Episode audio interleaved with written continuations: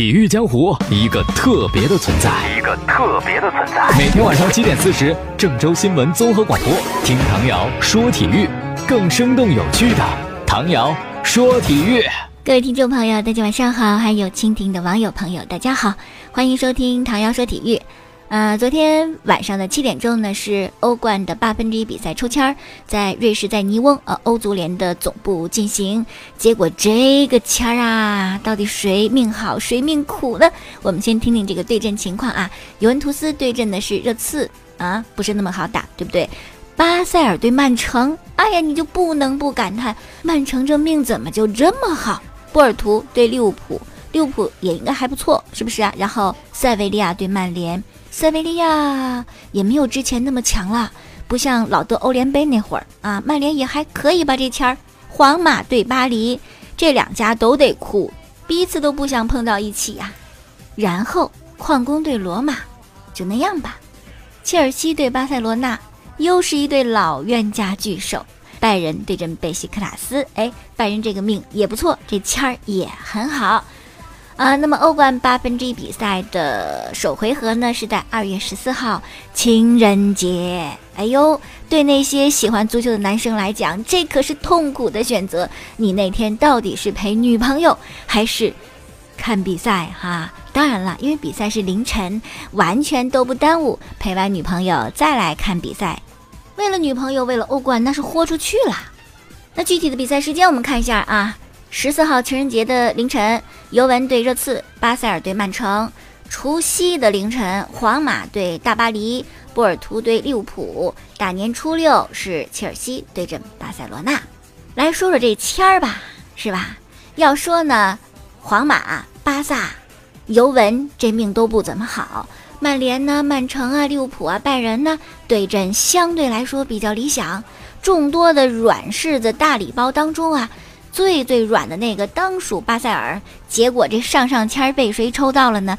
被蓝月亮是吧？曼城给抽到了。这是曼城第五次进入欧冠的淘汰赛，也是运气最好的一回。想当年之前，哎呦，不是连续碰上梦之队巴塞罗那，就是碰上足坛新贵大巴黎，没有一次讨得好啊！一三一四赛季，曼城第一次进欧冠淘汰赛。十六强，哎，抽中的就是宇宙队巴塞罗那呀！以当时曼城那那个实力和欧冠经验，根本没办法跟巴萨抗衡啊，就就被淘汰了吗？但不幸的是，紧接着下一赛季一四一五赛季又抽的巴塞罗那，就连续两个赛季连续都被淘汰，这运气真是糟透了。哎，老话怎么说？否极泰来，还总能让你一个人吃亏，吃一辈子亏，不可能的事儿。你看今年。这运气就好的不得了，所以说呢，是吧？昨天晚上这抽签结果一出来，曼城上上下下，包括曼城球迷，那是长出一口气呀！哎呀，太好了啊，偷着乐吧！你看，都是英超的球队，我们怎怎么就这么厉害啊？这运气这么好，相比那四支英超球队，切尔西对巴萨，啊，这不得哭？热刺对尤文。这也得哭，曼联对塞维利亚不哭，但也不那么容易笑得出来。利物浦对波尔图也不好说啊。总之呢，曼城确实签运最佳呀。而且，今年曼城非往日可比。今年本赛季曼城在英超领先第二名多少分？十一分，是不是？欧冠小组赛前五场全胜。最后一场，最后一轮，那是放弃了，无所谓，是不是？早就锁定小组第一了。所以说呀，今时今日这实力这状态，对阵巴塞尔简直是轻松过关，小菜一碟。关键是这赛季欧冠，曼城能走多远？会不会就直接登上了冠军领奖台？这是唯一的悬念。哎呦，这抽签结果一出来呀，我就看到网上有这样一篇文章，说欧足联这次啊要把西甲给玩死，说是西甲那三支队呢，那签抽的都不好。嗯，皇马对阵大巴黎，巴黎圣日耳曼，要搁以前确实不行，底蕴不行，是吧？有有一年啊，这主场都是领先大比分的领先巴塞罗那，结果怎么着？结果有伤的梅西上半场都没出场，下半场就那么一替补，就把巴黎给吓得是吧？缴械投降在诺坎普。所以说那个时候就觉得不够有那豪门的气概。但今年不一样了，今年锋线组合实在是太厉害，是吧？姆巴佩，然后内马尔，还有卡瓦尼。虽然教练差点儿啊，但是整个球队应该说运转的很好，一定是给皇马一些。考验的，因为皇马这赛季并不在最佳状态嘛，当然要要弄到二月份，是不是恢复再调整到一个比较好的这样一种情况不好说啊。但是总之呢，这对手抽的不是特别的如意。巴萨抽到的切尔西，那更是苦主啊，对不对？梅西大杀四方，哪个队没进过球？是不是哪个队进的球少？但唯独面对切尔西，当年的切尔西守门员是切赫，是吧？梅西遇到切赫，那真的就没进过球啊啊！所以说呀，这个不知道是谁该哭谁该笑呢。巴萨晋级也不会太轻松。另外一支西甲球队塞维利亚抽到的是曼联啊，这晋级的希望啊也有点渺茫。我们来说说巴萨对切尔西吧，真的是挺虐心的比赛。因为切尔西现在有谁？是不是小法和佩德罗？这小法这是。拉瓦西亚八七一代当中的一个呀，另外两个梅西、皮克还在巴萨，就他一个人远走他乡啊，又回到了英超。之前是小小年纪就离开，被温格教授给挖走了，当时应该还不到十六岁啊，这就挖走了，然后到阿森纳成为阿森纳队长，但是思乡心切啊，总想回到巴塞罗那，而且巴塞罗那那会儿也红啊，红的没法再红了啊，也想到这个更好的球队去。那巴萨给了转会费，没有达到阿森纳的标准，怎么办？是吧？哎，自掏腰包拿出四百万欧元补齐了这个转会费啊！但是呢，在巴萨真的立足不容易，哪怕你出自拉玛西亚，哪怕你跟梅西、皮克关系好，哪怕你是八七一代的其中一个啊，那三分之一也没用啊！继续又给卖了，后来就到了切尔西嘛啊！结果这这回家这多虐心呐！而且呢，说到西甲双雄皇马和巴萨，分别的对手切尔西和大巴黎，是吧？切尔西有位球员叫莫拉塔，是从皇马转会到切尔西，然后对阵的是皇马在西甲的死敌巴塞罗那。那么在大巴黎呢，有从巴萨转过去的内马尔，然后呢对阵巴萨在西甲的死敌皇家马德里。你看看。有意思没意思？原来这是早就安排好的一大盘棋啊，是吧？各自安排自个的杀手来执行阻击各自死敌的任务。哎呀，这个有时候真是巧啊，你做梦都想不出来这种剧本。好了，说完欧冠抽签呢，说说万众瞩目的曼彻斯特德比已经结束了。比赛结果呢，昨天节目当中也说了，二比一啊，曼城攻克老特拉福德，战胜曼联队。场上呢，其实一般般啊。那么两支强队所进的三个球都是靠对方的失误，而且是很愚蠢的失误，是吧？这没表现出来自个的水准。呃，所以说呢，更精彩的是在场外比赛之后的故事，包括天空体育呀、BBC 呀、电讯报啊，很多英国媒体赛后都证实，曼联、曼城双方在比赛之后在球员通道里边那是爆发了大规模的冲突，穆里尼奥也是卷入其中啊。穆帅也是好事儿的人。怎么个意思呢？说事件起因呢是曼城球员，曼城赢了嘛，球员特别嗨，在更衣室疯狂的庆祝，放音乐，音乐声特别大啊，就吵着了失败一方曼联主帅穆里尼奥啊，你生气，走到了曼城更衣室的门口，要求曼城的球员，你们能不能有点这个修养？你们能不能尊重我们？是不是？你们能把那音乐声放小点吗？结果曼城门将埃德森就不乐意了，凭什么？我们开心，我们放音乐，关你什么事儿？啊，就跟穆里尼奥呢用葡萄牙语发生了激烈的争吵，然后呢事态就失控了，双方发生了混战，很多球员都参与到其中啊。据说呢穆里尼奥还被泼了牛奶，还被塑料瓶砸中了头，而曼城主教阿尔特塔呢更惨，面部、眉毛处啊，这流血，哎呦，染红啊，一片红颜色。最终呢，安保人员介入之后，这混战才得以控制，最终结束啊。据说呢，总共二十多个球员和员工参与到了冲突当中，场面是非常的混乱呐。这个会有追加处罚吗？应应该不会啊。想起了二零零四年，当时。也是曼联，不过呢，并不是跟曼城打，是跟阿森纳打。比赛之后也是特别混乱，也是在球员通道混战。当时呢，福格森老爵爷被一块披萨打中了脸，好狼狈的说啊，当时没人承认啊，不知道是谁扔的。也就今年这谜底才揭晓啊，肇事者自个儿站出来参加一电视节目的时候，自个儿说了是我扔的。这个人呢，就是法布雷加斯啊。当时他说我是要吃东西，我手里拎着一块披萨。我就看他们打架，怎么着一抬手，披萨就飞出去了，怎么着就就那么巧就飞到了福格森的头上，哈，哎呦，这这下我觉得曼城啊这两支球队这梁子算是结下了，下一次的德比战呢，不定又怎么火爆呢？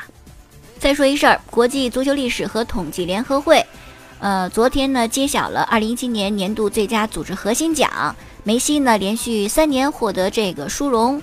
在俱乐部的获奖历史上呢，超过了小白，但是距离哈维啊还差了一回。今年的这个前三位呢是梅西，第二位是克罗斯，第三位是莫德里奇，还有内马尔啊，都是并列，这两个人并列排第三。好了，下面说会儿篮球啊，小牛队的总经理小尼尔森呐说，本赛季合适的时间会给丁彦雨航提供一份去小牛打球的短合同。丁彦雨航啊，算是 CBA 联赛里边比较出色的球员之一。今年夏天呢，代表小牛队参加了夏季联赛，表现不错。应该说，我觉得比周琦好像表现的还好一点儿，小牛也挺认可的。但是呢，当时小牛给这合同啊，不是一份正式的保障合同。那这没有保障是吧？我万一有有什么表现真表现不好，你也不给个机会，不给个时间。就又把我给解约了，这能行吗？于是呢，最终丁彦雨航没有接受这份非保障合同啊，就回到 CBA 继续参加这联赛。但是呢，小牛队一直还密切关注着丁彦雨航，可能真的觉得还是有些特点的。你看最近几天嘛，这个小尼尔森，小牛队的总经理就来看丁彦雨航的比赛，而且说感觉不错。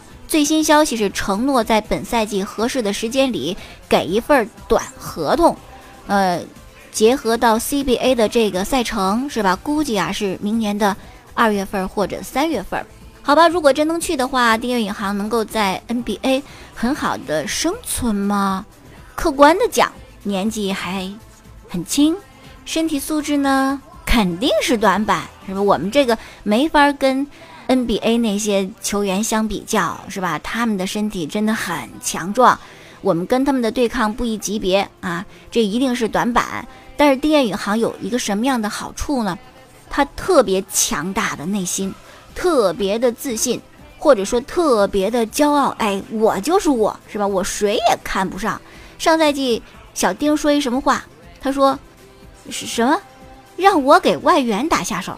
为什么不是外援给我打下手呢？你看看这份骄傲劲儿是吧？结果到了本赛季，说到做到呀，我就是比外援还强，你就得给我打下手啊！所以说信心啊，真的是你有，你树立它，你相信它，你可能就真的很强，越变越强。你没有信心啊，我不行吧？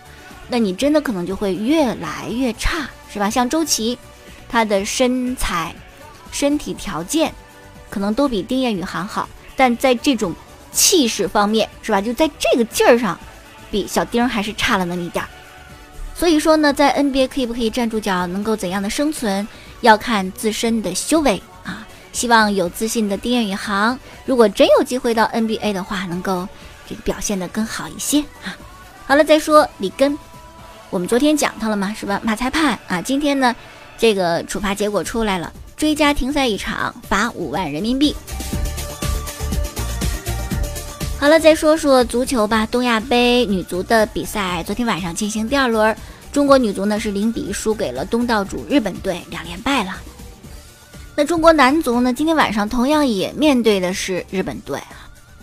我在这儿特别给大家说一下，因为这个节目呢，我录的时间要早一些，呃，所以说我录的时候呢。国足对日本的比赛结果还没出来，你别说怎么怎么七点多播，你不说比赛结果呀，是不说不了啊？大家呢自个儿看一看，让明天我再来点评这场比赛啊。首先呢，说对阵日本队，日本队肯定实力要比我们强。虽然他们也会派一些年轻人，但是整体来讲呢，它的整体性啊、战术性会更好一些。世界排名比我们高嘛，他们是第五十五位啊，世界范围我应该是六十吧。然后我们首轮比赛对阵的韩国队二比二战平，那球队是五十九。要说大差不差是吧？五十五到六十也没差多少，但是确实。呃，在整体方面来讲呢，还还是差那么一点点吧。那今天比赛呢，网上预测呀，还是会有四位 U 二十三的球员上场。里皮还是比较信任他们，也充分想考验一下他们，是吧？然后呢，呃，因为。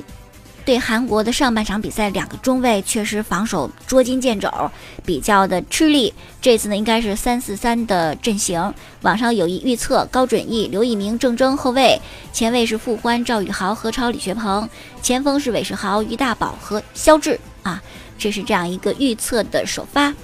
啊，其实日本队他跟韩国就我们首轮对手不太一样啊，他们的这个逼抢压迫呀不是很突出，身体力量呢也不像韩国那么好。但他们这个团队策应是吧？选位能力就配合什么的，这个要挺好的，挺突出的一个优势。所以说呢，哎，我们如果真的想和日本队打比赛，这场比赛最起码你这球员的基本功要体现出来啊！考验基本功的时候到了，你能拿住球不能？你这传球传的机会时机怎么样？你传的准不准？这个是考验国足的啊！而且呢，必须得团队作战，单兵。很难对日本球队这么好一个整体的球队形成什么杀伤力啊？比如说上港是吧？外援霍尔克个人能力多强啊？但对阵普红宝石的时候怎么样？普和红宝石整体性的这么一个作战球队，就把霍尔克防的根本没有用武之地呀。然后呢，结合我们首轮对韩国啊战平的那场比赛的经验，我们应该还是边路和中路要充分的。结合好是吧？策应好，就俗话所说的什么边中结合呀，两翼齐飞呀，两个边路应该发挥出一定的优势，啊，发挥一定的作用吧。这样的话，可能这个比赛还真的有一踢。好了，先简单说这么多吧。大家晚上看比赛、听节目的时候，应该比赛还没完是吧？不行，咱就边看边听。网络上的一些球迷对这比赛有一些前瞻啊，有位球迷说呀，只要咱们的前锋球员。非常积极的跑位抢位是吧？这进球机会就大大增加。还有一位上海球迷说，虽说这个日本队团体配合好，但他们这个抢逼围啊要差于韩国，这对国足来讲不是什么大问题啊。踢得好，运气好，可能还能赢呢；踢得不好也能平。一位北京球迷说，加强防守，盯人要紧。动作要快，精神要集中，两翼齐飞，中锋高大，最好李学鹏首发，压迫式打法，这就能赢啊！还有一位球迷讲，对日本队呢，不要保守，守是很难的，要靠进攻去压制对手。好了，球迷说的都在不在点儿上，有没有道理呢？我们看比赛啊，看看是不是大家预测的这样。好了，还有一个事情也是昨天，呃，出来的是咱们这个。中国金球奖的评选，计票工作呢已经结束了啊！综合全国各专业足球记者的选票，最终呢，这个进入中国金球奖候选前三甲的是冯潇霆、吴磊和郑智。这个排名跟得票多少没关系，是按照姓氏字母的顺序来排列的。郑智嘛，我肯定什么时候排都得排排最后，谁让他那个字母是 Z 呢啊？那么大家觉得谁有可能获得今年的中国金球奖呢？最终悬念十二月二十四号在广州的颁奖典礼上会揭晓。还有一些消息啊，嗯，重庆当代力帆前天还说刚刚就解约了张外龙，然后昨天呢就签了新的主教练，这个速度实在是太快了。前葡萄牙国家队的主帅保罗本托也算是。嗯，重庆队史上最大牌的一位主教练了。然后呢，再说一说北京国安，请了一大牌外援，是现在在西甲维格塞尔塔踢球的乌拉圭的前锋马克西戈麦斯，已经同意到北京国安了啊。呃，这样的话呢，十二月二十三号他在维格塞尔塔的比赛就是他的告别战了。我们看看这位外援这个怎么样啊？然后呢，就是北京国安有外援来，还有本土球员走，就赵和静转会到了贵州。那个海报呢，我觉得也挺好的，是和为贵啊，选用了赵和静那个名字中间那个和字儿，然后又正好针对于贵州这个贵字儿啊，和为贵。嗯，你看看人家这个。怎么都这么快呢？我想起那次球迷吐槽说建业这办事效率是吧？我们都准备开始进行冬训了，开始冬季拉练了。这主教练的事儿赶紧定。今天呢，不是咱们那天讲了吗？是吧？两位候选教练都是外籍教练。我还有朋友同事说不想让建业请外籍主教练，觉得作用不大，效果不好。但是你说本土他还有谁呢？嗯，好了，今天我们就说这么多吧。那收听往日节目录音呢，可以在蜻蜓 FM 上搜索“唐瑶”两个字，找到唐瑶说球；也可以在每天晚间七点四十分收听郑州新闻综合广播播出本档节目。我们明天再见。